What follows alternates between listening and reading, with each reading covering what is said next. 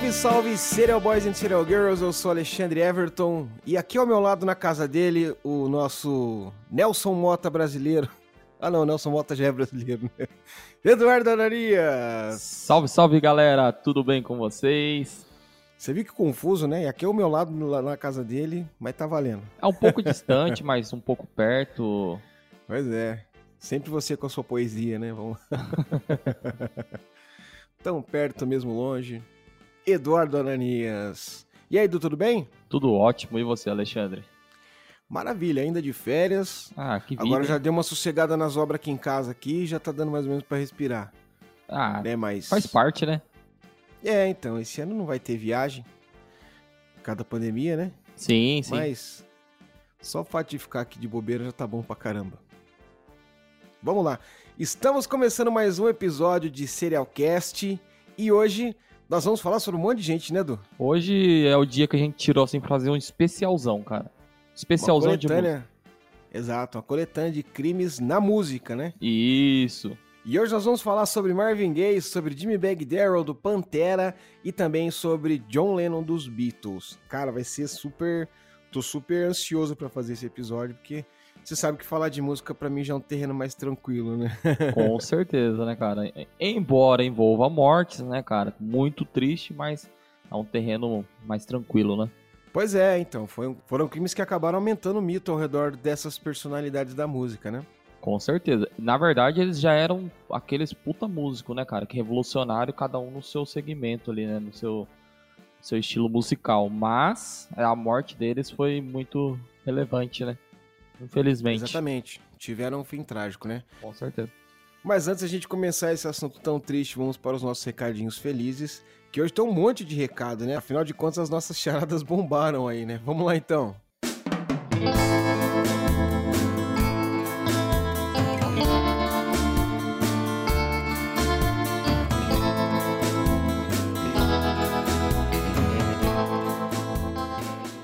Nosso primeiro abraço, nosso primeiro recado é sempre a você, nosso querido ouvinte. Muito obrigado por nos acompanhar nesse universo fantástico do podcast, nesse projeto maravilhoso que é o Serialcast. A gente adora a interação de vocês, a gente adora essa resenha que nós temos com vocês em nossas redes sociais. E se você está ouvindo a gente agora e ainda não nos segue, deixa de preguiça, vai lá no Instagram, arroba serialcastpodcast, arroba serialcastpodcast no Instagram, no Facebook também, arroba serialcastpodcast, no Twitter é um pouquinho diferente, é arroba cast underline serial, e você também nos encontra no YouTube, em nosso canal, só digitar na barrinha lá, canal Serialcast, que você vai ver a minha carinha bonitinha, a Dudu lá também, falando um monte de assunto que às vezes não tem nem muito a ver com o que a gente fala aqui, mas são assuntos legais e feitos com todo carinho.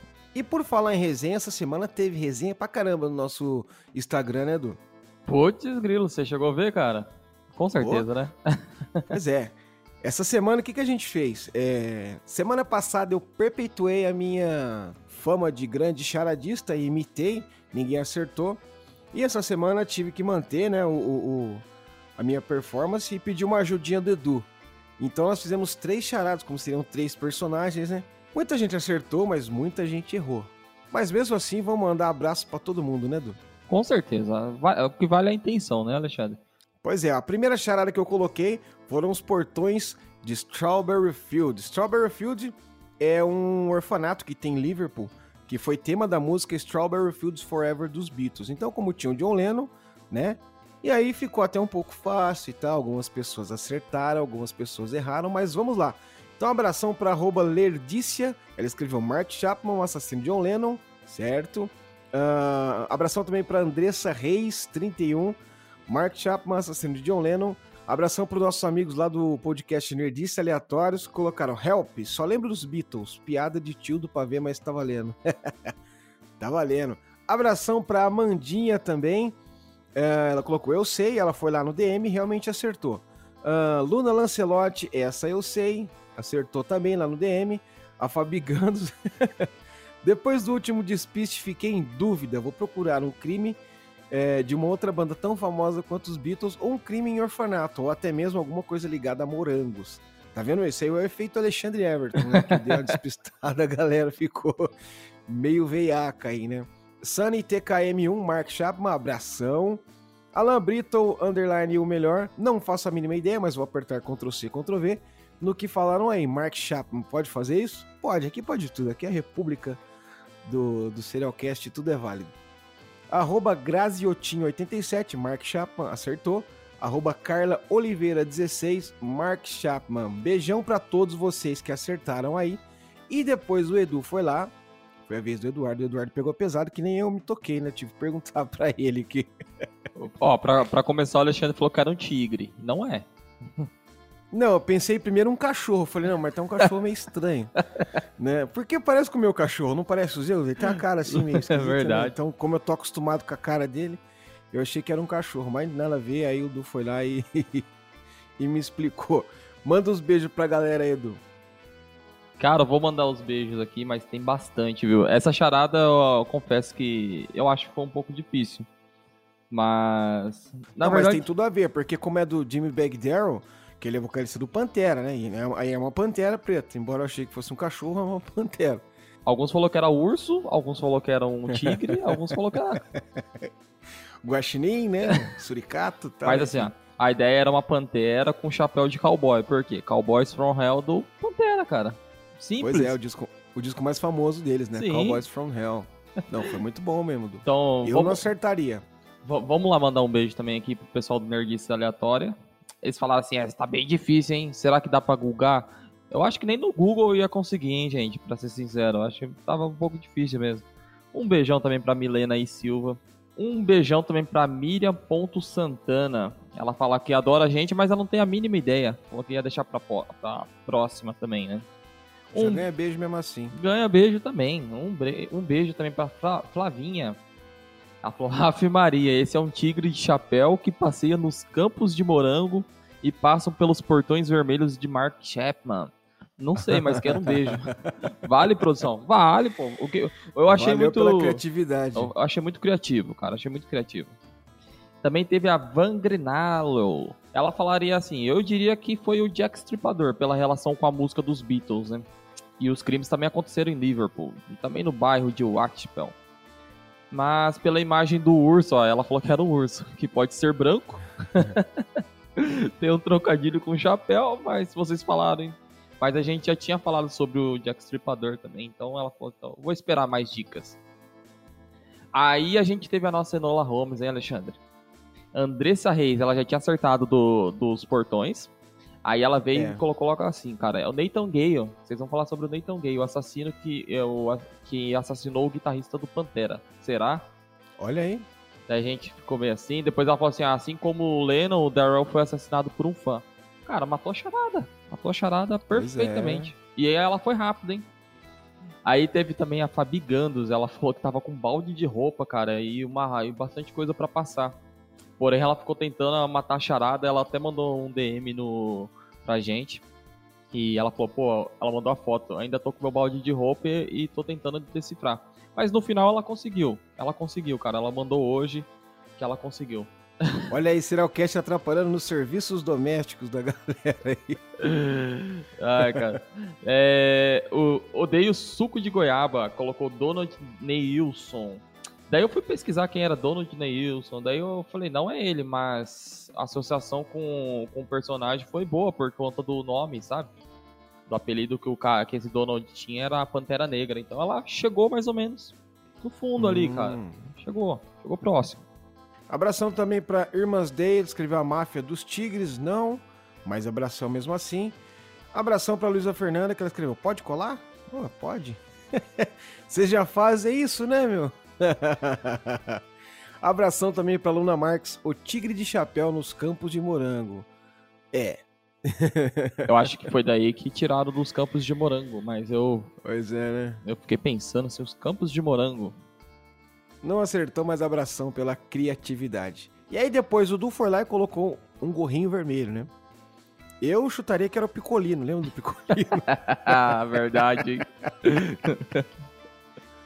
Ou o seu Madruga, né? Sei lá, quando ele usa aquela touquinha. Mas na verdade, essa touca representava a touca do Marvin Gaye. O grande Marvin Gaye, né? Que ele sempre tava us- usando a touquinha vermelhinha e tal. E isso aí causou muita confusão e, e foi bastante confusão legal, né? É, quer ver?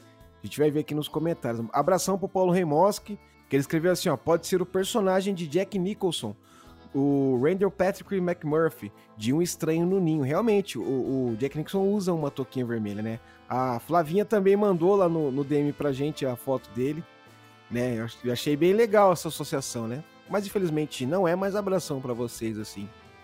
Aí a Jojo escreveu assim: todos os adolescentes que usam a, a, essa touca nesse momento. é, realmente tem bastante gente usando essa touca aí, né? E a Luna Marx escreveu Mark Chapman, John Lennon e o cara com a touca vermelha. Quase, hein? Quase acertou todas. Foi quase lá, 66%. E a Enola Holmes da semana, Andressa Reis, ainda colocou I've Been Really Try, que é a abertura de Let's Get It On, né, do, do Marvin Gaye. Show de bola, acertou. Abração aí pra Andressa Reis. Bem capciosa, hein?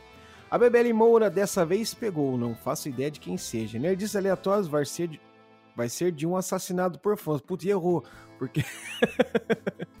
né, ele não foi assassinado por fã, né? Yara OLVR, meu Deus, não tenho ideia, mas mesmo assim quero beijo. Beijão, Yara. Pessoal do Crime Mania escreveu, nem ideia. Uh, e aí depois a Yara complementou assim, tô só o meme da Nazaré Tedesco. com aquelas coutinhas, né? Essa é boa. A Flavinha, a Flavinha escreveu aqui, certeza que quando vocês falarem eu vou me sentir uma tonta porque era fácil, mas ainda não consegui. O mais perto que cheguei foi de lembrar do Jack Nixon na capa do filme Estranho no Ninho. Não, Flavinha, não se sinta uma tonta porque se acertou do Jack Nixon. Assim, acertou não, você fez uma associação muito legal com o Jack Nixon, que acho que eu também faria, cara. Né? Não acertou que era o Marvin Gaye, mas beijão mesmo assim. Alan Brito, ou melhor, sei não, mas vou comentar para ver se vocês falam meu nome. Tá aí Alanzão, nosso brother, e ele mandou um hashtag Edu Lindo. Obrigado. Edu, Edu Lindo. Ó, eu acho que aqui o Alexandre ficou muito feliz também, cara. Teve o Paulo Reimonski. Até que enfim o Paulo Reimonski não acertou, hein, Alexandre? Eu acho que o Alexandre tá aqui feliz, hein? Pois é, o Paulão já tá dois episódios sem acertar, hein? Ô, Paulão. Até essas chuvas aqui em Mogi aqui, né? ah, um abraço também pra Fabi Gandos, cara. Ela, ela colocou depois aqui, ó, ontem à noite. Ela colocou Mark Chapman, assassino do John Lennon, e Nathan Gay, assassino do guitarrista dos Panteras, Jim Bag Darrell. Ambos mortos dia 8 de dezembro. Fez uma puta associação legal, cara, é isso mesmo. E depois, agora, hoje cedo, ela já colocou assim: agora que vi que tem um terceiro personagem, tá mais você, hein, Ale? Essa touca é do gay. Acertou também, Fabi. Parabéns. Que pena que ficou com um balde de roupa cheio, né, pra lavar, mas escuta um serial cast lá que ajuda bastante na hora de estar tá lavando a roupa. Pois é. Eu quero mandar um abração aqui para nossa querida ouvinte, arroba Pan Barbosa.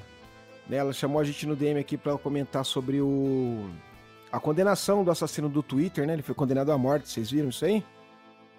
Sim. Como a gente falou no episódio, né? Ele essa semana saiu a condenação dele e e ele vai. Ele foi condenado à morte mesmo no Japão. Daí ela mandou aqui, pediu pra gente mandar um, um beijão pra ela, que ela gosta bastante da gente. Então estamos mandando um beijão aqui pra nossa querida Pam Barbosa. Muito obrigado por nos ouvir, obrigado pela sua audiência. Então, esses foram os Sherlock Holmes e a Zenola Holmes da semana. Né? Beijão para todos vocês. E desculpa se caso a gente não leu aqui algum comentário, porque ficou bastante. A gente já fica perdido com 3, 4, imagina com um montão, né? E agora eu também só quero mandar um beijão aqui, só pra gente finalizar a sessão de beijos e abraços. Mandar um beijão aqui pra minha esposa Camila, que ela deve estar tá escutando aqui do lado agora e deve estar tá falando assim: ele mandou mesmo um beijo pra mim. Um beijão, uh, meu amor. Muito beijão, Camila. Editor, coloca um Marvin Gaye aí. É, coloca, por favor. Momento romântico. Recados do coração, né? Então vou aproveitar o ensejo e vou mandar um beijão também para minha doce querida Fernanda. Então esses foram os nossos beijos pra galera aí, seguindo em frente do... E vamos lá que tem a dica cultural do nosso sommelier literário Eduardo Ananias. O que, que você preparou pra gente, Edu, essa semana? Cara, eu acho que não poderia passar esse episódio sem falar desse livro, que ele é tema principal do, do dos personagens que a gente vai falar aqui hoje. Personagem não, né? A gente trata como personagem, mas é do, é da, das pessoas, né? É o livro O Apanhador no Campo de Centeio. Esse livro foi encontrado com, com Chapman, né, quando ele matou John Lennon, né, cara? A gente vê como o poder da leitura mal interpretada, ele pode ocasionar uma fatalidade, né? Que a gente sabe muito bem que esse é um puta de um livro muito bom. E o Chapman interpretou ele totalmente errado, cara. Totalmente errado. E, e assim, as desculpas dele sempre foram em, em, torno do livro, né? Falar que ele interpretou o livro lá, bababá, e, e ocasionando aquilo. Que o livro despertou ele. Mas assim, cara, acho que toda leitura ela tem que ser feita, mas ela tem que ser feita com coerência, né, cara? Então, não vale só ler interpretar ele totalmente errado e, e fazer fatalidades aí, né? Então a dica de hoje é esse livro. A gente vai estar tá deixando ele aqui na descrição. Ele é um livro muito bom. Ele, ele é um livro que ele vai falar sobre o Holden Caulfield, né, cara? Que é um menino que ele tá na escola lá nos anos 50. É uma, é uma, uma obra literária, né? E ele, ele nessa escola, ele. Quem nunca tirou uma nota vermelha, assim, mas na verdade ele tirou uma nota vermelha e tá quase para ser expulso e não queria voltar para casa. E nesse meio tempo que ele não volta para casa, lá que ele fica uns dias fora, ele, ele se encontra com várias coisas. Esse livro ele é uma referência muito grande para os jovens, cara, muito grande mesmo. É uma, uma dica muito boa aí. Só espero assim, interprete ele nas corretamente, conforme a obra, cara, que, que tem uma grande experiência, muito boa. Legal, tá aí o apanhador do campo de centeio, né? Eu acho legal essa leitura porque assim, ele faz muito parte da história do do trágico fim do John Lennon, né? Sim. E assim, você tentar entender a cabeça do Mark Chapman na época, né? Eu acho que ele é uma peça fundamental para esse quebra-cabeça maluco que, que foi esse crime do John Lennon, né? Então, tá muito válida aí a, a, a dica do Eduardo Ananias. Só uma outra dica, para quem quiser, cara, esse livro a gente vai estar tá deixando na descrição lá para entrar pelo link da Amazon. É seguinte, eu tava vendo esses dias, eu sempre recebo, eu sou um cara dos cashback, cara, eu adoro cashback, adoro, adoro, adoro mesmo. E fazer propaganda pra outra empresa aqui, ó, Amélios, cara. Gente, ó, lembrando que a gente não tá recebendo nada de nenhuma empresa, mas estou fazendo para ajudar vocês também. Quem usa Amélios e for comprar na Amazon, referente a livros, eles estão voltando a 19 reais, cara. Olha que promoção da hora. Você compra um livro e ele te volta 19 reais na, na conta da Amélios. É muito bom. Eu adoro isso, cara. Olha aí que oportunidade boa, hein? Compra de final de ano já tá garantida já, cara. E como é que faz para acessar isso aí, Du? Cara, o Melis é só se cadastrar nele, só. Eu, pelo menos, eu só me cadastrei. Tem um aplicativo lá você se cadastra. E ele tem o link para diversas, pra diversas lojas, né? Que você vai lá e faz compras. Melius? É, Melius. Melius. É um nome diferente lá, mas só colocar Melius no Google lá que ele já te mostra. Eu acredito que bastante gente use também. É isso aí, galera da Melius. Depois eu mando o número da conta aí pra pagar o merchan que nós fizemos aqui. É verdade, hein, cara? não, mas é só uma dica pra galera. A gente não tá recebendo nada, mas eu acho que é uma não, dica muito bola. válida. Muito válida Com mesmo. certeza. E por falar em dica muito válida, né? Se você tá interessado em apoiar o projeto Serialcast, é muito fácil. É só você ir lá em www.apoia.se barra Serialcast Podcast e com uma ajuda de no mínimo 5 reais, você passa a integrar o nosso time de apoiadores e se torna um Serial Boy ou uma Serial Girl oficial. E aí você ajuda a gente a melhorar a nossa estrutura, melhorar a nossa divulgação e fazer com que o Serialcast chegue em mais ouvidos aí da galera. Então, se você tem vontade de se tornar um apoiador e ajudar aqui o nosso projeto, é só ir lá no Apoia-se e fazer a sua inscrição lá e com isso contribuir para que a gente continue crescendo cada vez mais. Eu já agradeço todos os nossos apoiadores, muito obrigado. Né? Vocês estão fazendo muita diferença para a gente e é muito legal que a gente consegue dando continuidade e aumentando o, o alcance do, do Serialcast, né? Isso, é, é, essa é a nossa meta, né, do chegar em mais ouvidos aí. Com certeza, cara. Chegar em mais ouvidos. Quem puder divulgar a gente aí, a gente agradece muito. A gente já tá agradecendo muito também o apoio que vocês nos dão aí nas redes sociais, que é fantástico, né? E quem também participar com a gente no Apoia tem lá o, tem os agradinhos, que é entrar no nosso grupo do Telegram, né, cara? É bem legal. Também vai ter acesso à, à pauta da primeira temporada, né? Ali com o roteiro da primeira temporada, tudo que a gente fez. E, cara, também fazer parte das nossas lives, né? Que a gente tá aprendendo a fazer no futuro. Acho que 2021 é um ano, vai ser muito bom, hein, Alexandre? Cara, eu não falo mais isso de ano nenhum, que eu falei ano passado. Não, não, mas. 2020 vai ser um ano muito bom. Não, mas referente ao Serial Cast. Não podemos perder a esperança, né? Com Ouça certeza, a música esperança. da Simone no Natal, que tudo dá certo. Galera. 2021 nós faz uma live. Galera, só referente ao Apoias, quem tá nos apoiando, só manda um recadinho lá no qualquer coisa assim, a gente já não, não colocou no grupo nem nada. Manda um recadinho no nosso DM, ou pode mandar no nosso e-mail também, é o serialcastpodcast.outlook.com. Pode mandar lá pra gente, porque o que acontece? Eu não tô conseguindo acessar o gerenciador de campanha aqui do, do Apoia-se. Não sei se tá fora, o que, que tá acontecendo. E eu sei que entrou mais algumas, alguns apoia, apoiadores e eu não tô conseguindo ver quem são. Aí se vocês puderem entrar em contato com a gente, vai ser bem legal. Maravilha. Bora pro episódio então, Du? Já falamos bastante, né? Bora, bora que a gente já falou muito mesmo, hein? Vamos que vamos que o som não pode parar. Let's get it on.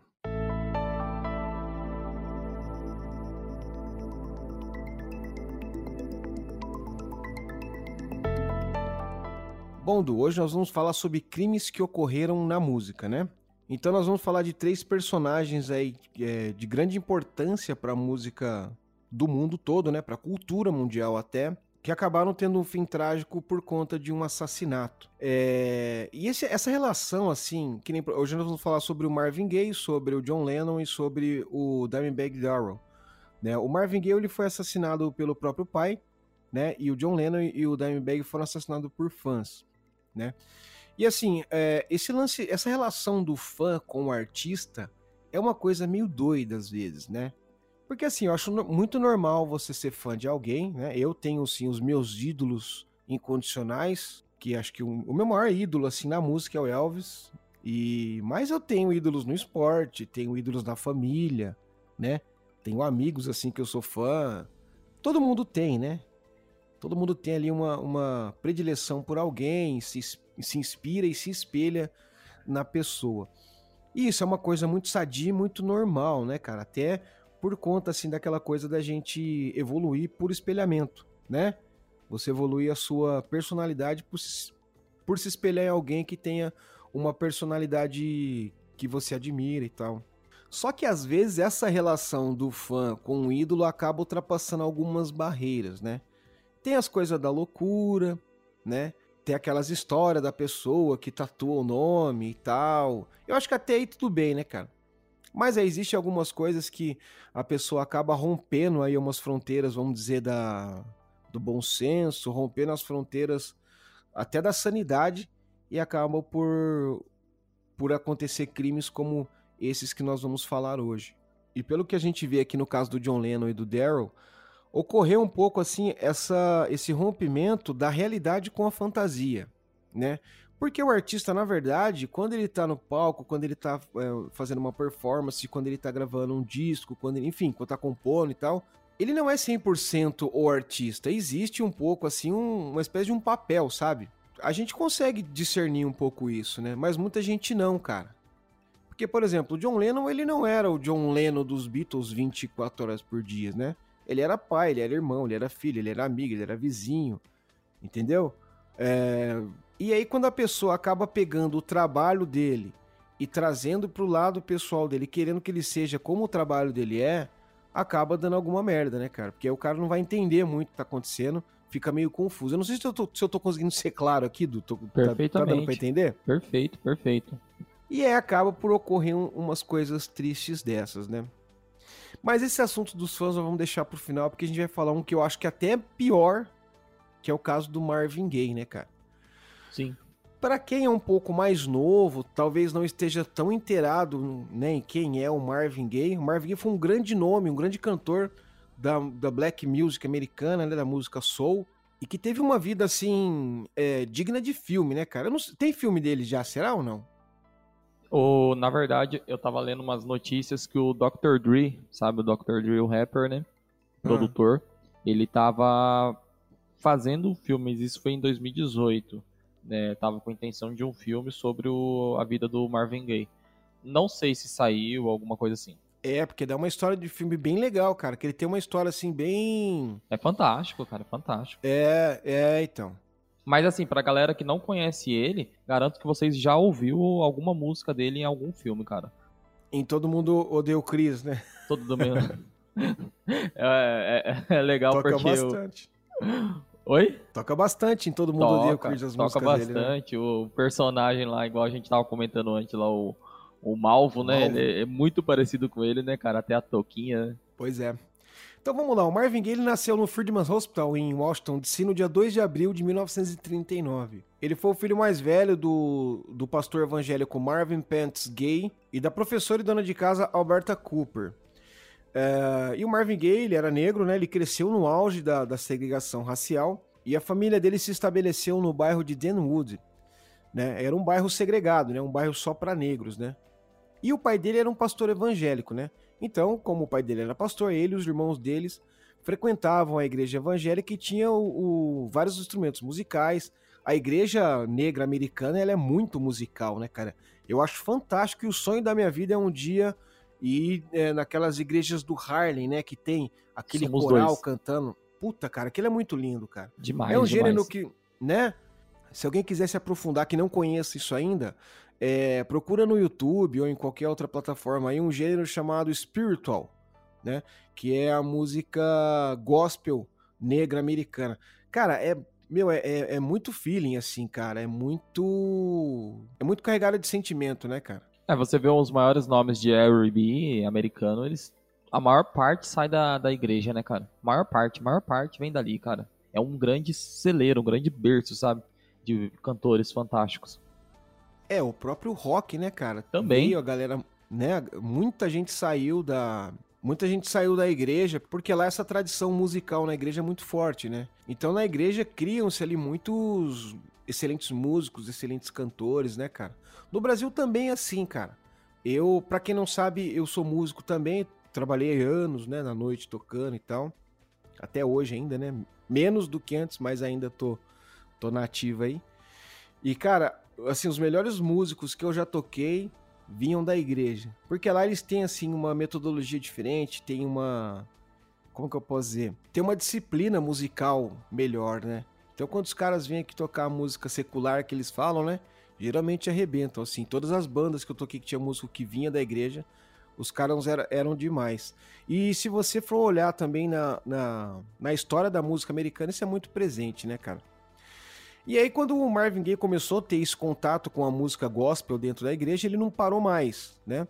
E aí ele foi se dedicando sempre à música, né?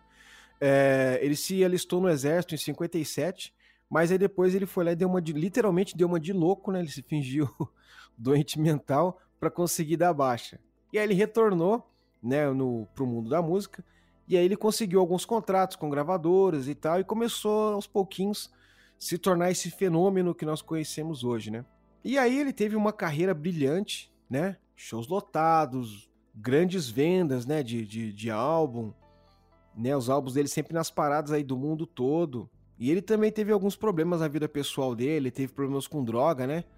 Ele foi viciado em heroína, teve um, assim, maior trabalho para ele conseguir se livrar e tal. É uma história muito parecida com a do Ray Charles, né? Quem, Sim. Quem não assistiu o filme do Ray Charles, assiste que, porra, é, é, é muito legal, cara. O filme dele é muito bom mesmo, né? E ele sempre foi um cara muito família, porque é, mesmo de, depois que ele ficou famoso, ele se estabeleceu lá em Los Angeles, né? Que é onde as coisas aconteciam, né? No, no, no ramo da arte e tal.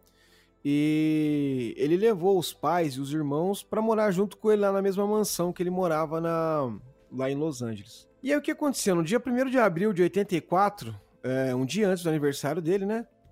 Tava lá o Marvin Gaye e a mãe dele, a Alberta, conversando no quarto lá. E o que acontece? Ele tava implorando para que a mãe dela largasse o pai dele, cara. Porque ele era um cara muito abusivo, ele é, batia na esposa dele, ele abusava muito dos filhos, né, fisicamente e tal, esse tipo de coisa.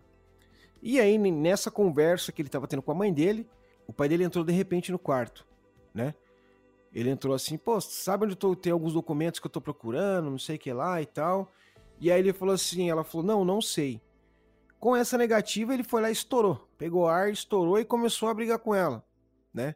Então, assim, foi aquele momento mesmo, sabe? O ápice da briga. Imagina, eles trocando ideia, falando, pô, acho que você deve largar ele, ele é um cara abusivo.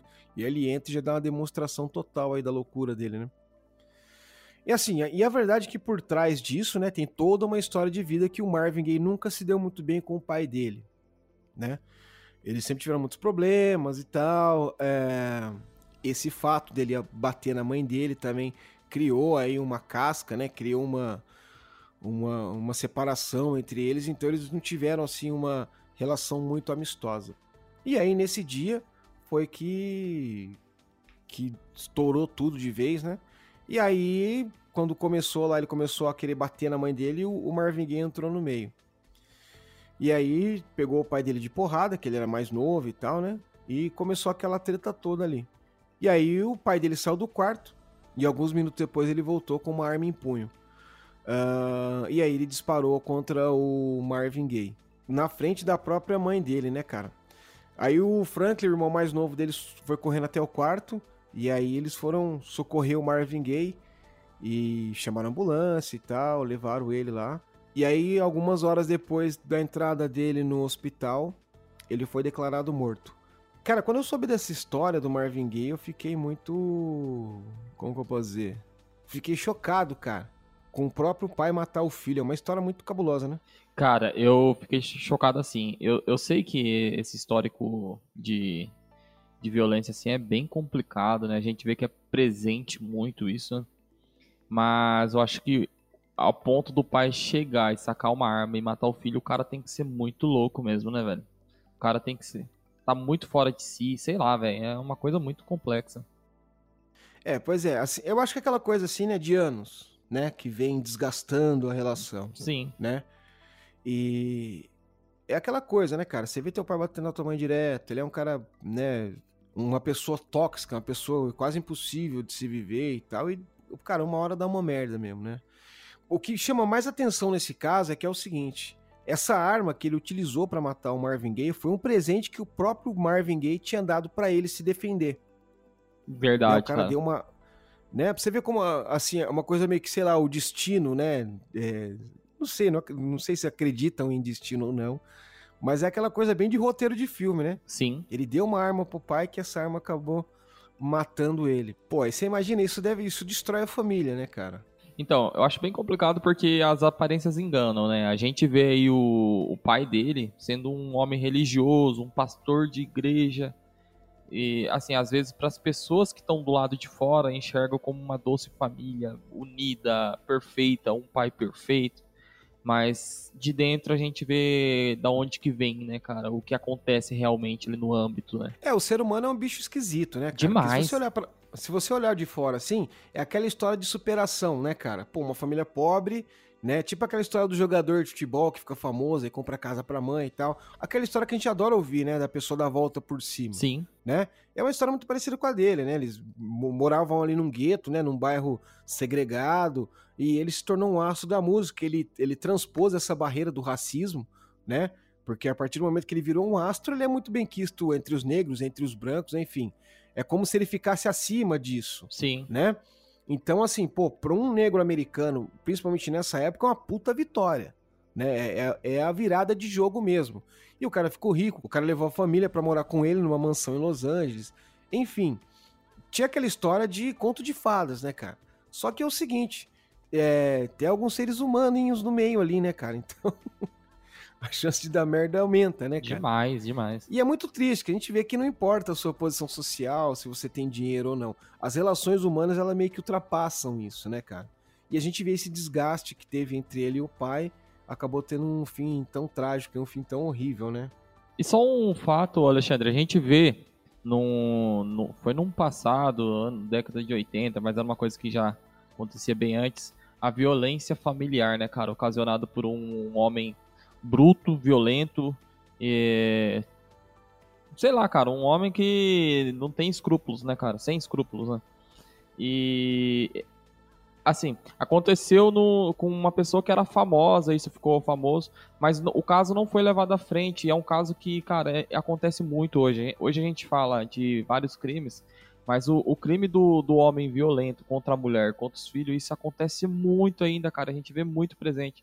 Quantos Marvin Gaye que acabam tá, tá na mão de pessoas assim violentas, cara, hoje no mundo. A gente vai em comunidade, vai em qualquer lugar, não só comunidade, mas pode ir em Alphaville, qualquer lugar, cara, assim, de, de, de, de, pessoas, e vai ter pessoas do mesmo contexto, assim, de ter uma violência com a família, cara. Todo dia, todo dia, cara, é, é mais um que acontece, né? Cara, o que você falou agora do feminicídio, cara, é uma parada muito séria, né, cara? Isso acontece a todo momento. Tem uma página no Facebook que é perfil de pessoas mortas lá. Eu vejo, eu dou uma olhadinha às vezes lá, né? Curiosidade, né? E, cara, eu vou falar uma parada pra você, cara. O que mais tem é suicídio, assim, no número que é. que é um número horrivelmente alto, cara. E triste, né? E em segundo lugar, caso de feminicídio. O cara mata a mulher, mata os filhos, sabe? Sim. Porra, muito triste, cara, muito triste isso. Sim. Eu não gosto nem de falar dessas paradas, sabe? Mas é, é o que eu falo, cara. A relação humana, às vezes, ultrapassa a sanidade aí numa, numa discussão e tal, e dá uma merda dessa, né? Sim, sim. Isso acontece, isso a gente vê, né? Acontece com um cara famoso mundialmente, com um cara na comunidade, um cara, um vizinho aqui, sei lá. Sim. É triste, né? O ser humaninho é. passadinho. E aí, após esse crime, o pai dele, né? Ele se declarou culpado pela morte do filho dele. E ele alegou que estava extremamente arrependido. E ele foi condenado a seis anos de prisão. Entretanto, a condenação dele foi retirada porque os médicos descobriram que ele estava com câncer em fase terminal. E aí, depois desse fato, ele foi deixado num asilo. E ele permaneceu lá até 1998 e veio a falecer aos 84 anos. Mas peraí, o crime foi em 84, né? Sim. É isso? 84. Daí ele foi condenado a seis anos, mas retiraram a condenação porque ele estava com câncer terminal. Ele morreu em 98. Viveu bem essa, ainda. co essa conta não fecha, cara. É, viveu bem. Câncer terminal deu o quê? Deu 14 anos, mano? É, que- é que na época eu acho que era bem complicado, né? Porque o câncer dele era no cérebro, né? Então, Ah, entendi. eu acho que daí como o pessoal, operar, né? o pessoal já fala, ah, é terminal e tal. Mas ficou. Mas assim, eu acho que ele também não, não ia apresentar nenhum risco fora da família ali, né? Eu acho que o maior risco era pra família dele. Como É, vaso ruim, vaso ruim não quebra, né? Como Mas um, dizia. um fato, assim, a gente tem que entender a história do, do Marvin Pence Gays, o senhor, né? Que é o, o pai, dele, né? O Marvin pai. o Marvin pai. É, ele, ele nasceu, cara, lá em Kentucky, em 1914. E ele também teve um pai abusivo que frequentemente batia na mãe dele, velho. E também batia nos filhos. É o lance que a gente fala aqui do, do, do mal hereditário, né? Sim, Vai passando de pai pra filho. É, né? sei lá, cara, às vezes vai passando. E Quem, quem sabe se o pai do pai dele também não sofria a mesma coisa. E isso vai passando, isso vai passando, isso vai passando. Ó, você sabe que hoje eu vejo uma coisa, cara, assim, ó. É, a gente vê muito falando sobre, ah, essa juventude, juventude Nutella, não sei o que lá e tal. Cara, algumas coisas eu concordo e tal, outras não, né? Mas, assim, uma coisa que eu tenho pra mim que eu acho que é muito eficiente são todos esses movimentos que tem hoje na internet, por exemplo, contra pessoas abusivas, contra pessoas tóxicas das diversas maneiras, né? Feminicídio, homofobia, racismo e tal. Eu acho isso da hora, tá bem latente. Porque é o seguinte, cara. A gente sabe que a pessoa é produto do meio. Então a gente vê o caso do Marvin Gaye aqui. O pai dele cresceu aprendendo que o pai podia bater na mãe, né? Sim, E o que, que ele fez quando ele teve a- a- uma esposa? Ele fazia o que o pai dele fazia, né? Isso vai passando de geração, cara, porque você é produto do meio. Hoje não, hoje, é, por exemplo, a, a galera aí dos 22, 23 anos, que porventura acompanhou eventos desde dentro de casa, tá vendo a todo momento que é errado, né? Tem propaganda falando, tem comunidades falando, tem postagens, tem Twitter dizendo que é errado, né? Que tem que mudar e tal. Então, isso eu acho muito legal, cara, né? E nesse caso não se trata de uma geração Nutella, né? Se trata de uma geração informada, vamos assim dizer, né? Que vai conseguir romper essa um- romper um elo dessa corrente do mal que vem vindo há muito tempo, sabe? Principalmente no que se refere a feminicídio, no que se refere a no que se refere a abusos é, parental, né? Abuso dentro de casa e tal. Então eu acho muito louco, cara, as, as pessoas estarem esclarecidas e estarem falando muito sobre isso agora, né? As pessoas falarem cada vez mais é assunto que tem que ser falado. Porque nesse tempo era tabu, né? A gente pegar o tempo, por exemplo, do, do, do- pai do Marvin Gaye. 1914, vamos dizer que na década de 20, ele via o pai maltratando a mãe. Isso era um assunto que não se falava, era um assunto que ela não ia comentar com a vizinha, é um assunto que ela não ia procurar a polícia, né? É um assunto que ia ficar ali dentro da casa deles, não era dito, era um tabu isso aí, né? E era, era um tabu e era uma coisa normal também, uma coisa corriqueira, né? Talvez se ela fosse na delegacia lá da parte do marido dela que apanhou, os caras iam dar risada na cara dela, né? E hoje não. Hoje todo mundo sabe que é crime, hoje tá estampado que é errado. Então, acho que a gente tá evoluindo bastante nesse quesito, né? Sim, com certeza. Só um adendo, só pra gente não se alongar tanto aqui, mas, assim, eu, eu vejo as pessoas falando tanto desse, dessa questão. Ah, é Nutella, é raiz. Que na minha época não, não tinha bullying na escola, não era bullying chamado isso. A gente zoava com amiguinho, amiguinho zoava a gente, não era bullying. Na minha época não era isso, não era racismo. Na minha época não tinha feminicídio, essas coisas. Cara, a gente tem que pensar que muitas das pessoas, eu mesmo, eu, sou, eu tenho 28 anos, mas ainda na minha, na minha época, no passado, não tinha internet, cara, quando criança. Então a gente não tinha acesso às coisas. Não tinha acesso. E realmente rolava tudo isso, assim, de bullying, essas coisas. Hoje em dia, quando uma criança reclama, é porque ela tem acesso à internet, a internet mostra para ela que ela tem direito, cara. A gente tem que entender que as pessoas têm direito. E ela tem direito de achar ruim se uma pessoa é, falar alguma coisa para ela ou não. Eu acho que o avanço da, da internet, ele, ele, ele ajudou muitas pessoas, cara. E principalmente nesse ponto de denunciar pessoas tóxicas, sabe? Isso, exatamente, cara. É, é bem, bem assertivo o seu pensamento, Du. Bom, agora vamos para o nosso próximo protagonista aqui do, do episódio. Bora! Oi, bora lá. Vamos falar do Jim Beck agora, né? Acho que é Jim Beck. Jimmy Beck Darrell, cara. É ele mesmo. Ele nasceu em Arlington, no estado norte-americano do Texas. Pai dele chamava-se Jerry Abbott e era um compositor muito conhecido de música country americana, né? E como o pai dele já estava ali no meio da música e tal, ele era dono de um estúdio de gravação na cidade de Pantego, na, no Texas, né? E o Darryl cresceu ali dentro do estúdio, né, cara? Cresceu nesse ambiente musical. E lá ele teve, assim, ele pôde ver a performance de vários excelentes guitarristas de blues, de country, né? Que acabou inspirando ele a mais tarde se tornar um guitarrista também, né? Tem um fato curioso dele que o nome dele na verdade era Damon Darrell, né? Mas aí depois ele resolveu adotar o apelido dele que era Jimmy Berg. É, e ele começou a usar esse nome a partir de 1990. E aí, em 1981, ele, junto do irmão dele, fundou a banda Pantera. É, e aí a banda começou, e garagem, aquela coisa toda e tal, foi trocando a formação, né? Mas a formação que mais marcou a, a o Pantera foi a, a, formação de 1990, que tinha ele na guitarra, né? O Vinnie Paul, Rex Brown e o Phil Anselmo cantando. Foi quando eles conseguiram elevar a força da banda dele e deixar a marca deles no mundo da música, né? E tanto que o álbum dele, o Cowboys from Hell, marcou assim uma geração e trouxe um novo gênero do, do, do metal à tona, né? Onde várias bandas começaram a, a, ser inspiradas e ser influenciadas pelo Pantera, né? Diversas bandas, né?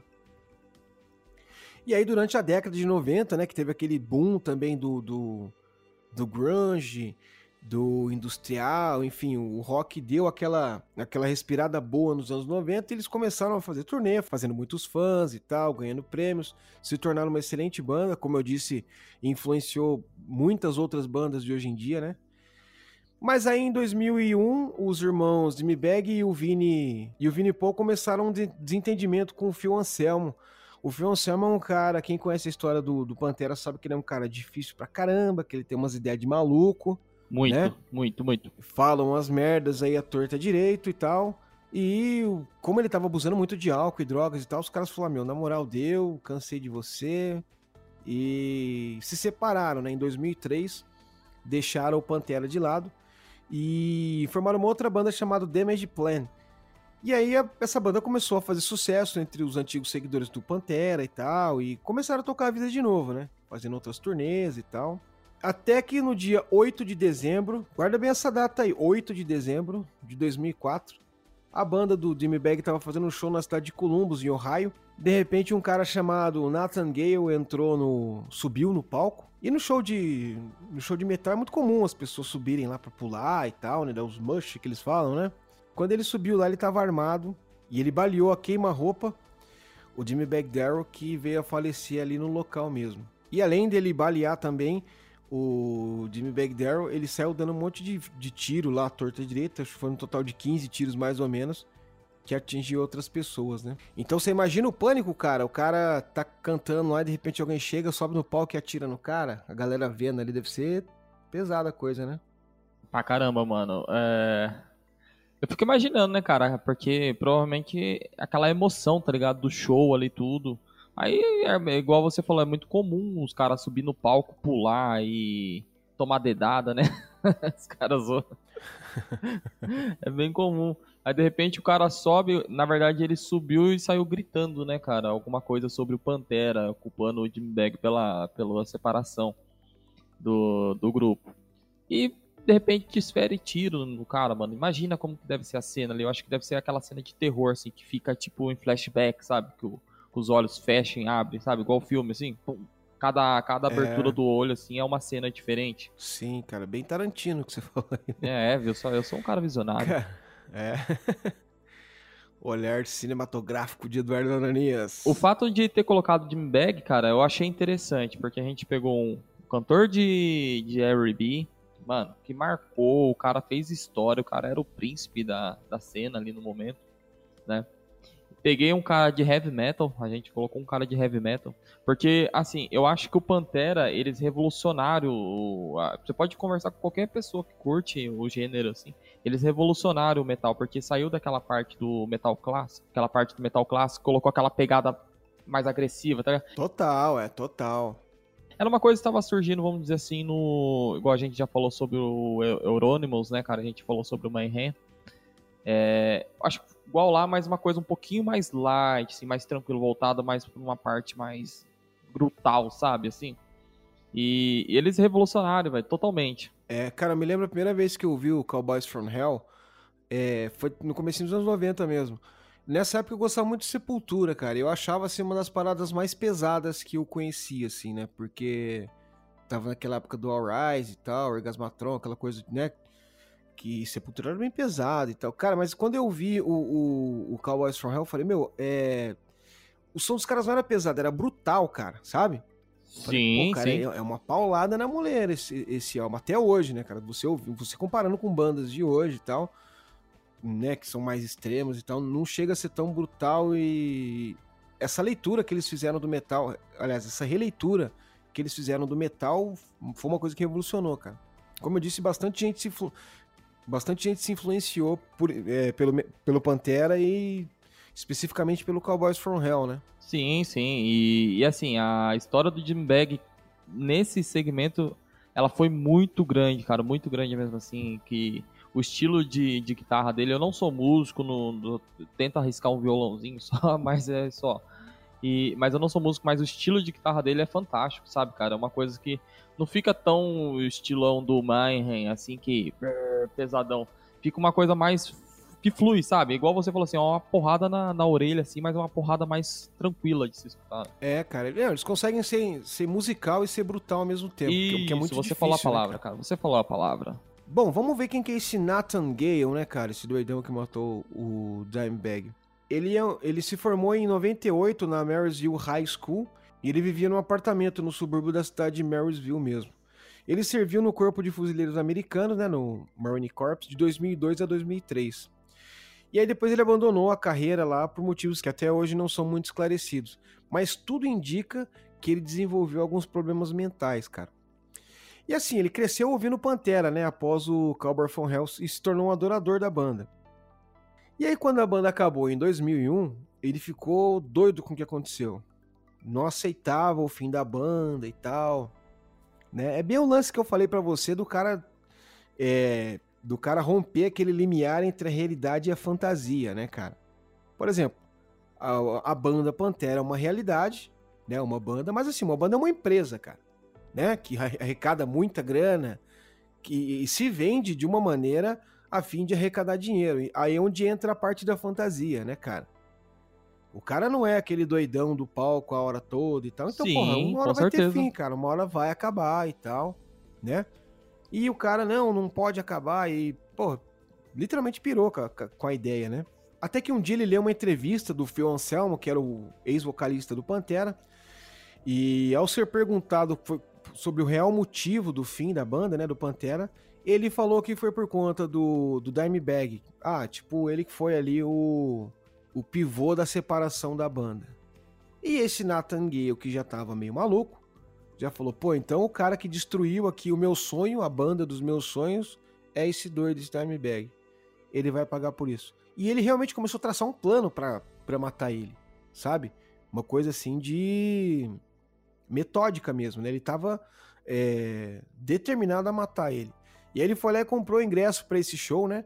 Da, da nova banda do Dimebag.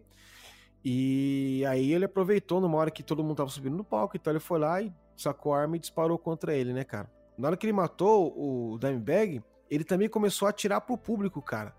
E matou um outro cara chamado Nathan Gray, que tava na plateia. Matou também um membro da equipe da banda dele, chamado Aaron Hawk. Uh, matou um segurança da banda, chamado Jeff Mayhem. Olha a coincidência, né, o nome do cara, Jeff Mayhem. Não, na, na verdade é o apelido Mayhem, né? O Mayhem dele ah, era é por, apelido. Ah, apelido por conta da banda? Não sei, não sei te dizer, mas é apelido. É, porque Mayhem é uma palavra meio escrota, é, né? então. Um sobrenome. Sim, sim. e também ele feriu mais duas pessoas na plateia. Né? De acordo com a polícia, o Nathan Gale deu umas, um total de 15 tiros. Ele ainda recarregou uma vez ainda e continuou atirando. E ele permaneceu em silêncio durante todo o tiroteio. Né? Ele só gritou o negócio do Pantera na hora que ele subiu no palco, né? Isso, correto. É, um fato curioso, assim, dele ter traçado todo o plano dele para matar o Dimebag é, é que tem relatos que ele começou a rondar toda a casa de show ali, sabe? Ele ficou rondando alguns dias ali, parava o carro dele, ele tinha um Pontiac. Aí ele parava o carro, olhava e depois rodava. Aí, tipo assim, eu acho que ele tava traçando tipo um plano de fuga, alguma coisa assim, cara, do tipo. É uma coisa que é... ficou, ficou bem estranha, sabe? Não, então, acho que ele estava determinado mesmo ali, até de criar um planinho mesmo para fazer o, o, crime, né? E lá no, no, no, local tinha um policial que estava fazendo plantão ali no show, chamado James Nugenmeyer. É... E aí esse cara foi lá e matou o Nathan Gale, né, cara? Inclusive tem até, tem até vídeo, né, cara, do, dele sendo alvejado na cabeça, né? Sim, sim.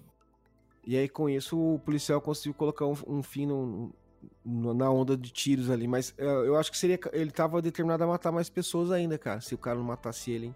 É, foi basicamente. Acho que ele ia fazer tipo aqueles, aqueles massacre. de massacre em escola, mais ou menos. Sim, né? sim. É... Um fato curioso, assim, de quando ele toma o tiro na cabeça, né? Que algumas pessoas, assim, que estavam no local falam, porra, a cabeça do cara explodiu, assim, porque na câmera mostra mesmo assim, a hora que a cabeça dele vai para trás, meio que explodindo. Pensa, foi um tiro de 12 que ele tomou na cabeça, né, cara? Eita porra.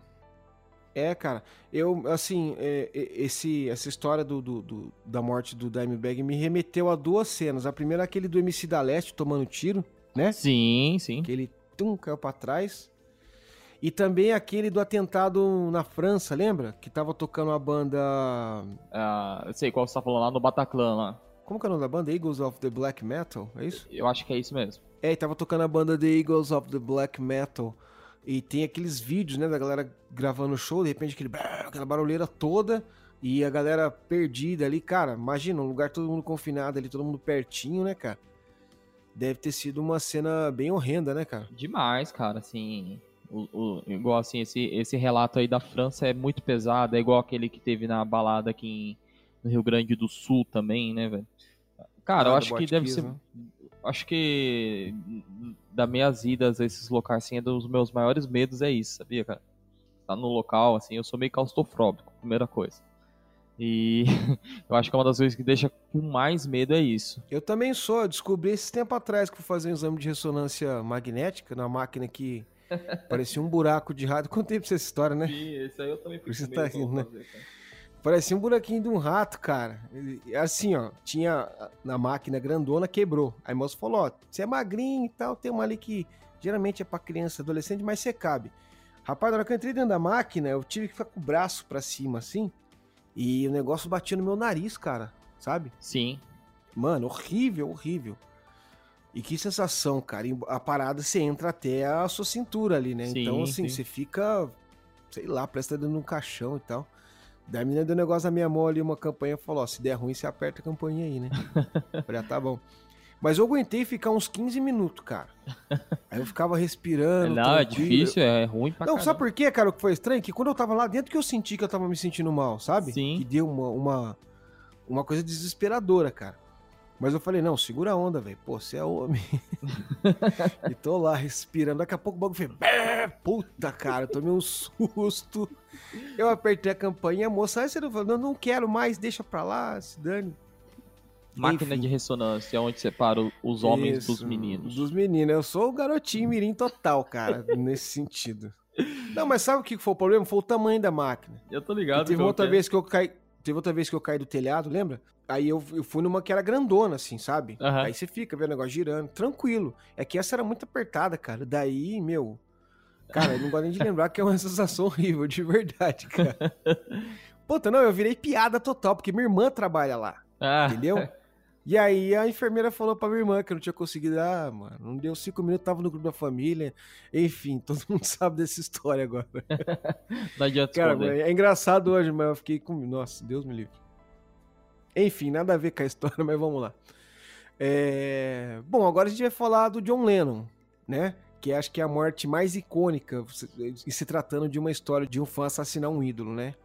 Tem o caso também da, daquela cantora mexicana, né? Era- Mano. É... Não, não, acho- Sei, sei qual você tá falando. Eu acho que, assim, quando eu tava fazendo essa pauta, eu, achei, eu acho que a gente tem. Assim, se a galera curtir também, a galera manda pra gente, vamos ver a resposta da galera. Mas eu acho que dá pra ter, tipo, uma parte 2 também, cara, porque tem muita, muita história, sabe? Essa- Dessa cantora aí eu acho fantástica. Eu ia colocar dela, mas é que eu não conheço nada sobre ela. Então. é Selena o nome dela. Selena, né? eu não conheço nada, mas eu achei muito louco, cara, assim, muito louco assim, né, mano? Porra, o que aconteceu com a mulher, mas eu acho muito interessante. Ela foi morta pela presidente do fã-clube dela, Isso, isso mesmo. né? É verdade. Fez Cara, uma emboscada pra doida, ela, né? né? Então, é, uma coisa muito maluca. Era uma moça bem, bem talentosa, né? Ela era dançarina, Então, atriz e tal, empresária, né? Parte Na verdade, dois. ela não é mexicana, ela é americana, mas ela tem descendência mexicana e Sim. indígena também, né? É, eu vi que até o, o Bush, na época, ele era governador do Texas, né, cara? E ele, ele declarou um dia só pra ela, assim, né? Posteriormente, né? Dia do aniversário dela ficou como o dia do, do nome dela lá, né? Legal. É, quem sabe tiver um episódio 2, a gente. Ela com certeza tem que entrar, porque ela é uma história muito. Sim, sim. Tem muito a ver com o que a gente tá falando hoje. Ela eu né, pensei muito em colocar, só que, cara, não, não consegui por conta. Eu não conhecia, cara. Daí eu dei uma lida meio por cima. Falei, ah, vai ficar muito vago. E pra ser sincero, posso ser sincero? A, a história do John Lennon eu conheço muito, John Lennon, Beatles, tudo assim, sei que ele foi assassinado pelo fã. Mas você acredita que eu nunca entrei muito a fundo na história, assim, pra saber quem é o Chapman? Eu vou ficar conhecendo agora por você, Alexandre. Cara, eu. Assim, eu sou, puta, eu sou um grande fã de Beatles, cara. Sim. né? Em tudo que é relacionado ao Beatles, obviamente, que chama minha atenção, né? E assim que nem você disse também, eu conhecia tudo de Beatles e tal, não sei o que lá sabia da morte, mas também não era. Eu realmente fui conhecer os motivos, a- as razões. Eu fui conhecer através do filme, o capítulo 27, aquele que é estrelado pelo Jared Leto, né? Que é um filme que a gente vai falar dele já já. É um filme excelente, cara.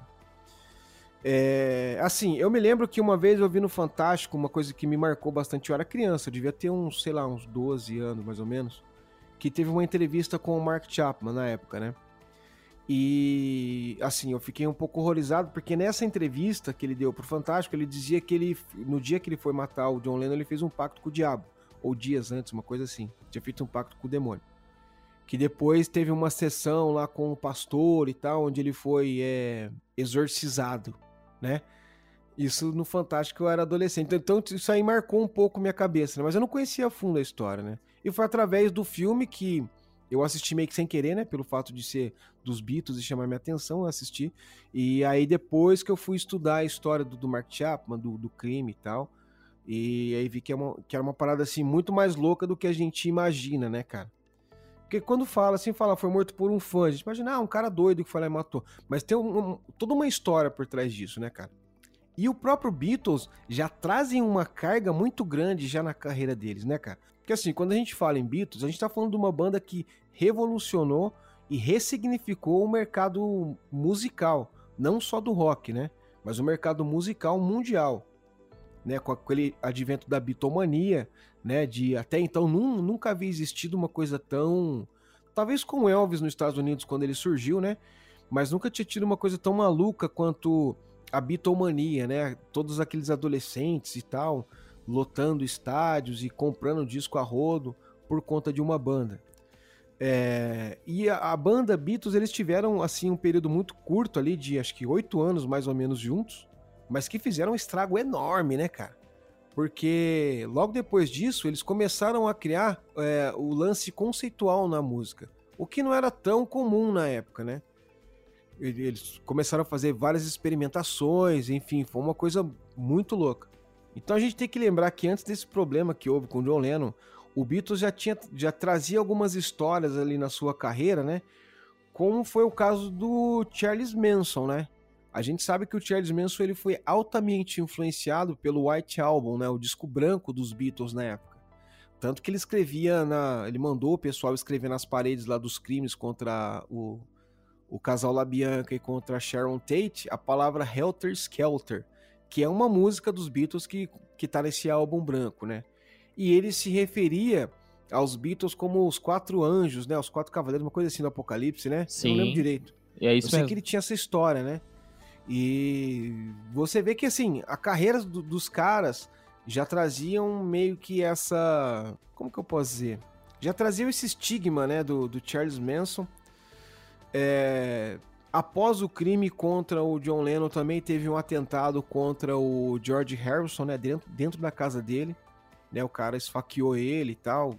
Que, assim, graças a Deus ele, ele não veio a falecer disso. Ele morreu anos depois de, de câncer e tal mas o cara feriu ele dentro da casa dele. Então, assim, eu acho que é um impacto muito grande que o Beatles causou na, na cultura, na música em geral, que acabou, assim, acabou afetando esses doidos, né, cara? Esses caras que não tem uma.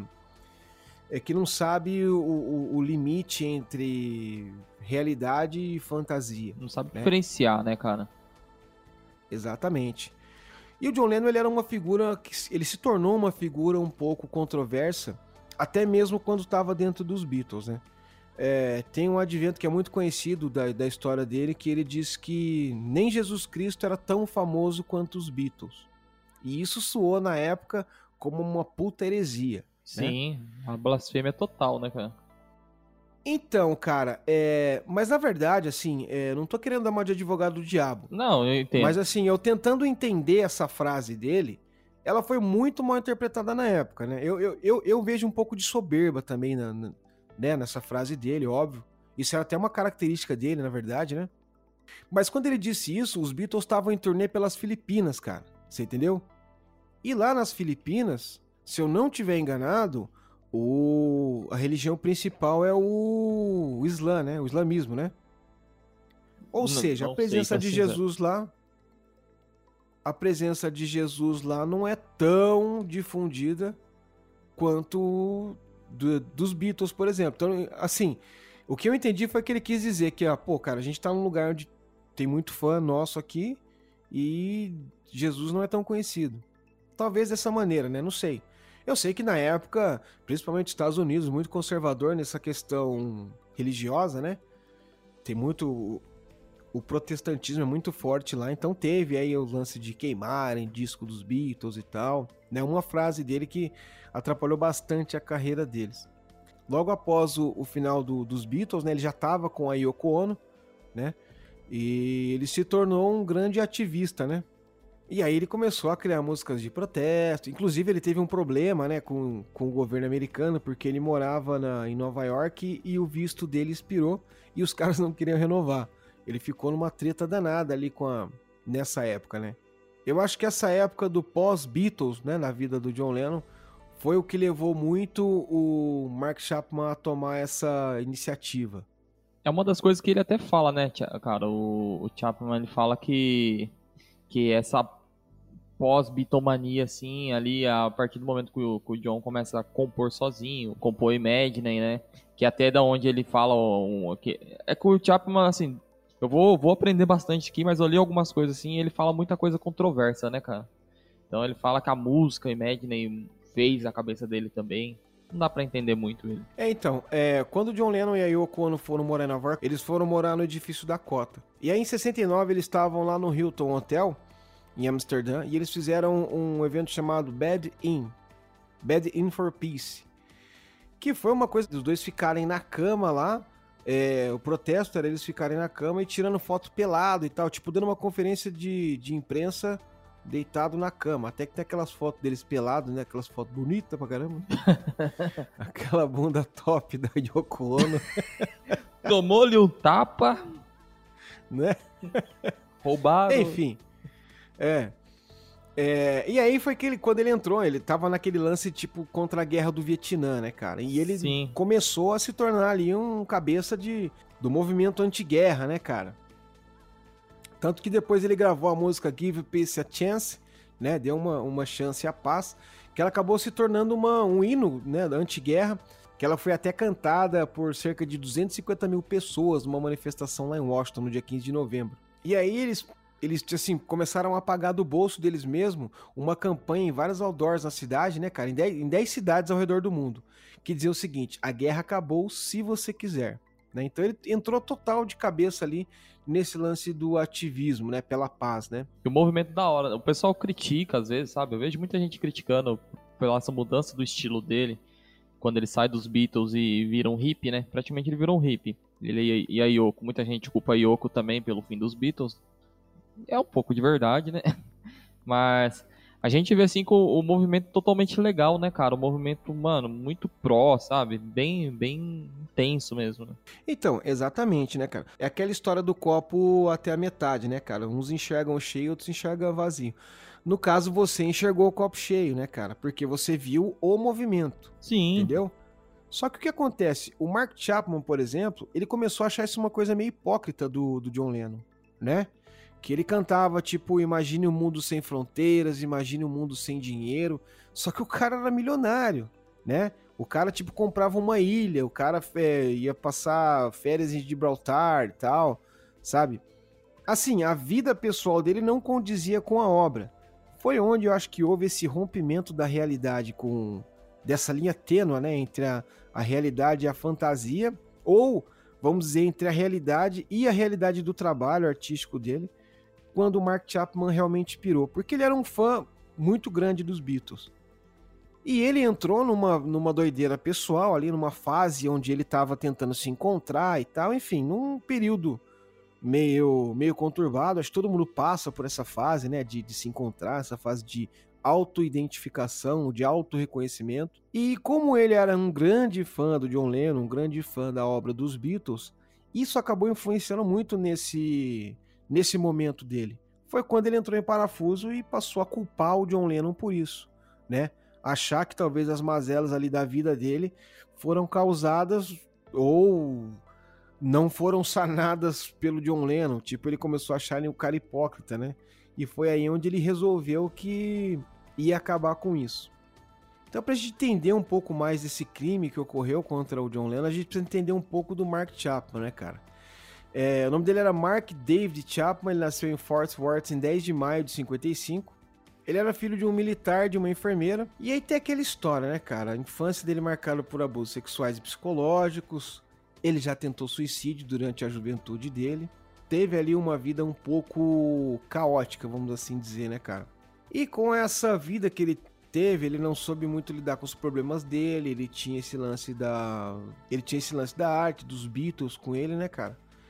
Que acabou criando todo esse turbilhão de emoções dentro dele. Eu sei que ele morava no Havaí na época, né? E aí ele foi lá e comprou uma arma três meses antes do, do homicídio contra o John Lennon, né, cara? Ele deixou a mulher dele lá no Havaí e foi para Nova York. Ah, ele disse pra ela que ele precisava se encontrar, ele precisava de um tempo para ficar sozinho e tal. Mas na verdade ele confessou posteriormente que ele já estava decidido a matar o John Lennon, né?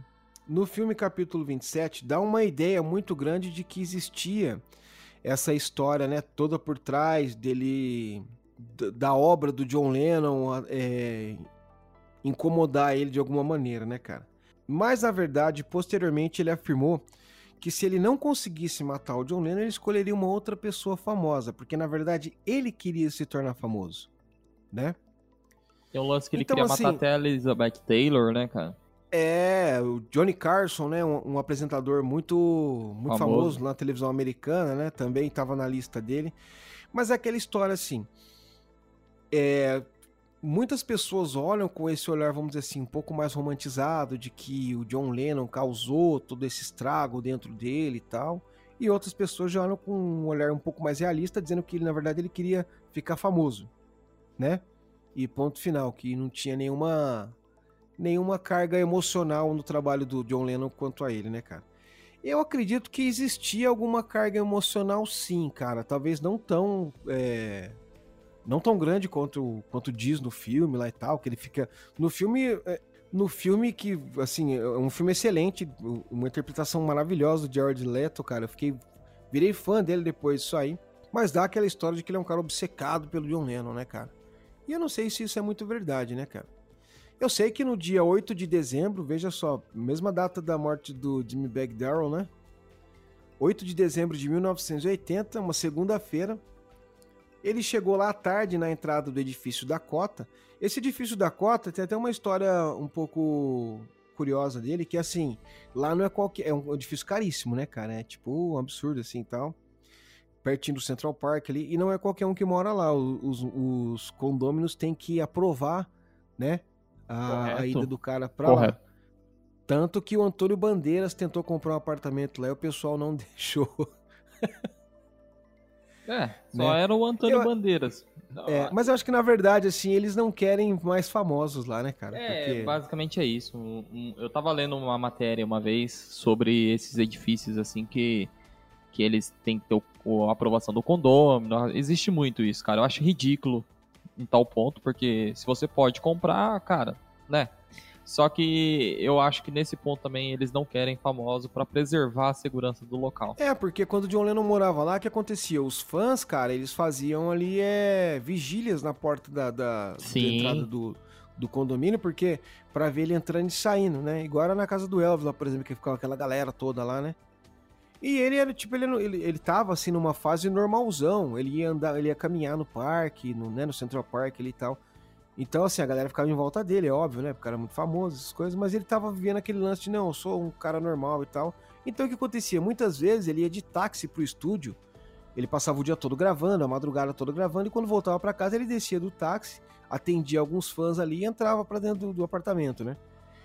E nessa tarde do dia 8 de dezembro, o Mark Chapman tava lá com um exemplar do álbum Double Fantasy que ele havia lançado, né? O John Lennon foi lá e atendeu ele. É, existe umas histórias de que ele foi grosso com ele e tal, mas o próprio Mark Chapman disse que não, que ele foi super amável com ele, é, autografou o, o álbum dele lá. Inclusive, tem uma foto disso, né? Um outro fã tirou uma foto no qual aparece o John Lennon autografando um álbum e o Mark Chapman na foto também. E aí ele saiu e tal, acho que ele tava de saída na hora que ele deu coisa, o autógrafo. Quando ele voltou, foi que o Mark Chapman tava armado com um revólver e desferiu quatro tiros pelas costas do John Lennon, né? Lembra que eu falei aquela parada, né, do, do tiro pelas costas tem um puta significado, né? Que Sim. a pessoa vai realmente para matar, né, cara? É, é muito triste isso, né? O Mark Chapman tinha 25 anos na época, né, cara? E ele, ele citou algumas vezes depois em entrevistas e tal, que ele estava lendo o livro, né, que a gente indicou aqui, que é o Apanhador no Campo de Centeio, né? E aí que entra essa história, né, de que o pessoal falou, não, que ele tava ali numa fase... Mas, cara, depois ele disse que ele... Aliás, ele declarou várias vezes ainda, né, cara, que ele matou o John Lennon porque ele havia se tornado um alvo mais fácil. Como eu disse, ele estava naquela fase de ter uma vida normal junto da Yoko, então eles caminhavam e tal, não sei o que lá. Então ele viu ali uma chance né? Ele se tornou um cara acessível, né? Então acabou se tornando muito mais fácil, né? É, em 2010, o Mark Chapman confessou que ele pretendia a morte do John Lennon para ganhar notoriedade mesmo, né, cara? Tanto que ele diz o seguinte, abre aspas, senti que matando John Lennon me tornaria alguém e em vez disso me tornei um assassino. E os assassinos não são alguém. Fecha aspas, né? E ele disse que reconheceu que foi uma, uma decisão horrível acabar de, com a vida de alguém por um motivo tão egoísta, né? Inclusive ele pediu perdão pra Yoko e tal, né? Alguns tempos depois, né? E ele tá vivo até hoje, né, cara? Ele já tentou a liberdade condicional por 11 vezes e nas 11 vezes foram, foi negada, né, cara? Inclusive a última foi agora, em 2020, né? É, né? Inclusive a, a Yoko Ono disse que ela nunca iria se sentir segura né, por, por, por ele estar tá na rua e tal, porque realmente corre risco, né, cara? É, tem o lance do filho deles também, né, o, o Sean, né? O Sean, Sean, Sean Lennon, é. Sean Lennon. Então, cara, eu fico imaginando, por exemplo, a vida da Yoko Ono também deve ter se tornado um inferno depois disso, porque você imagina, com esse monte de fã doido que tem dos Beatles por aí, e muita gente atribui o final da banda a ela, né, cara? É isso que eu ia falar, cara. E muita gente atribui ao Jimmy Bag Darrell o final do Pantera, né? E E, e o que ele acabou levando a morte dele, né? Não só deles, assim, tem muito artista, assim, principalmente quando tem um fim de uma banda, assim, sempre tem alguém que leva a culpa, né? Infelizmente. É, cara, mas é, o que eu penso assim, esse lance da culpa, né, cara? É como eu disse, é uma empresa, cara. As coisas Sim. acabam, né? Os caras ficam muito ricos, os caras não vão ficar mais viajando, sabe? É. Sabe, você não vai ver teu filho crescer, você não curte nada, você é uma vida difícil, cara. A vida na estrada é horrível, cara. É, é, isso que eu ia falar. Eu acho que chega uma hora que chapa, né, cara? Eu acho que de começo. Chapa. De começo ali, ser aquele negócio, principalmente ali anos 80, a gente vê aqueles filmes, né, cara, que fala sobre os rockstar.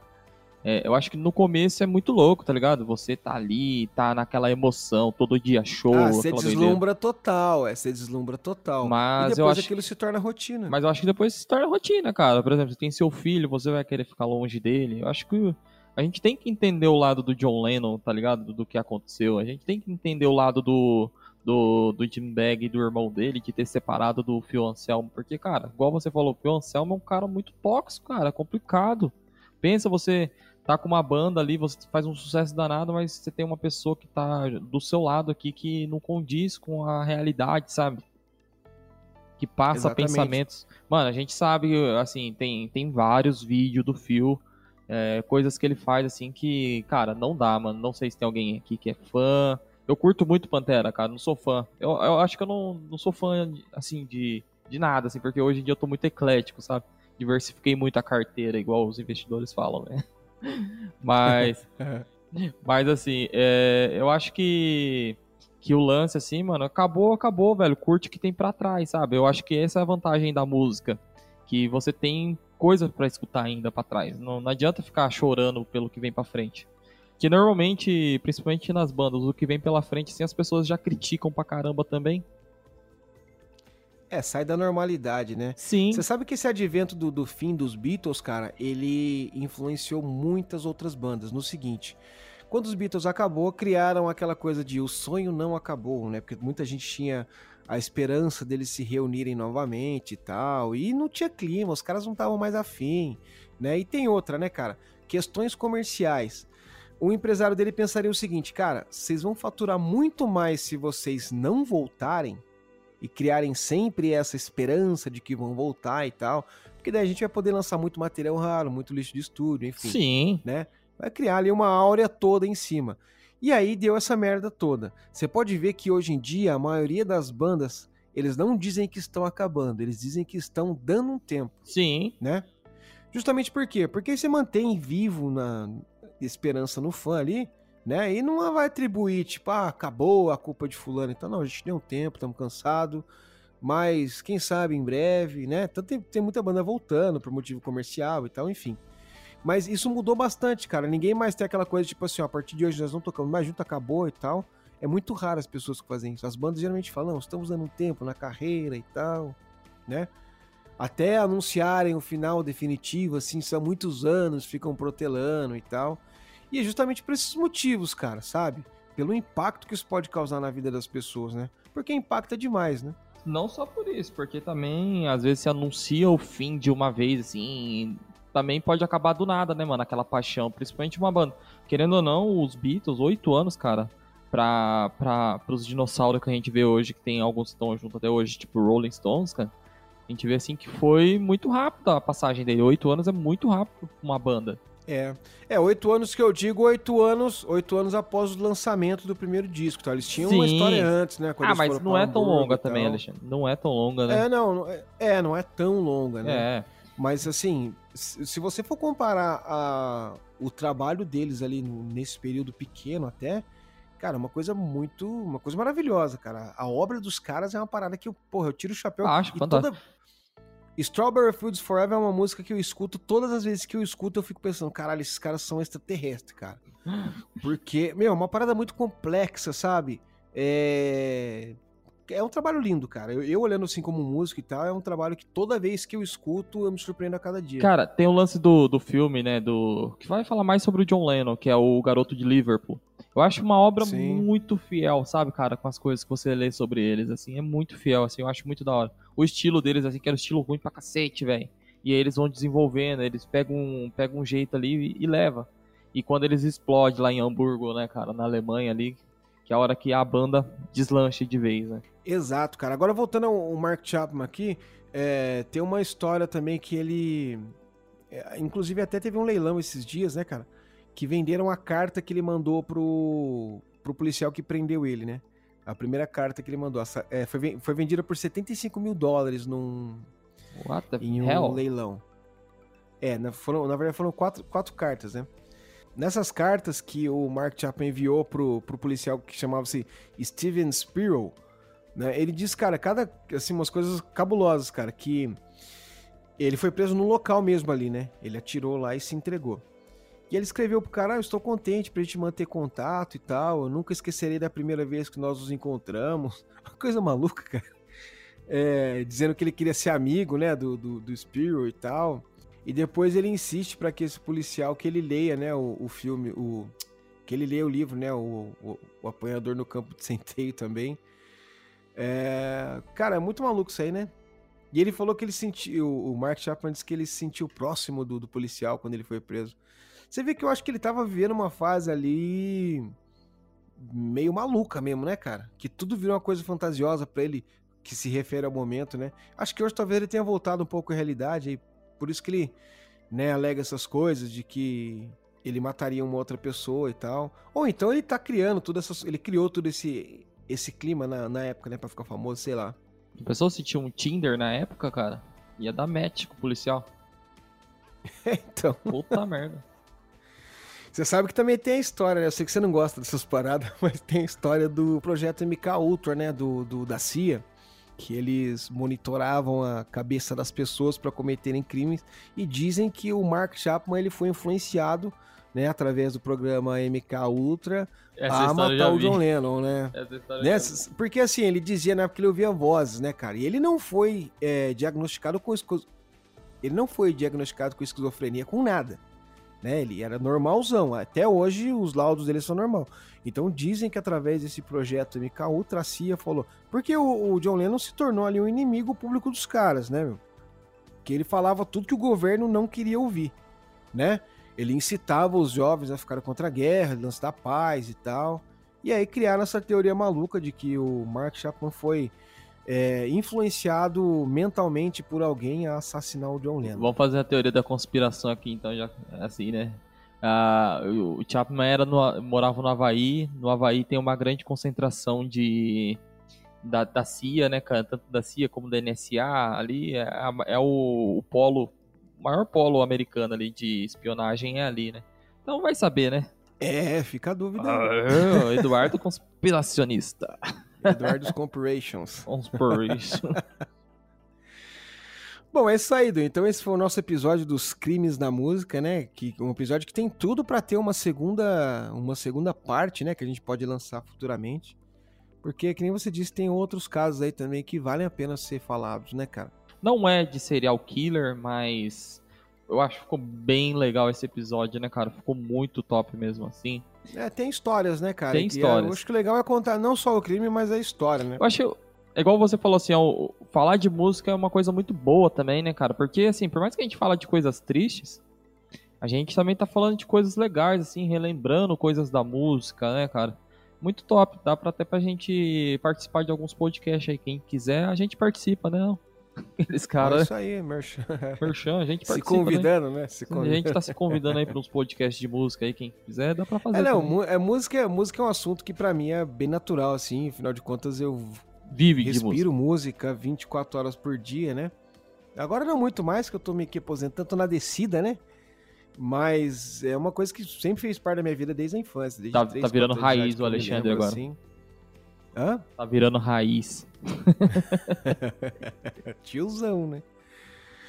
Mas é um assunto bem legal, né, cara? E a gente vê que na música tudo acontece, né, cara? É o lance que a gente fala muito desse limiar da realidade e fantasia. A música representa, representa bastante isso, né, cara? Sim, sim.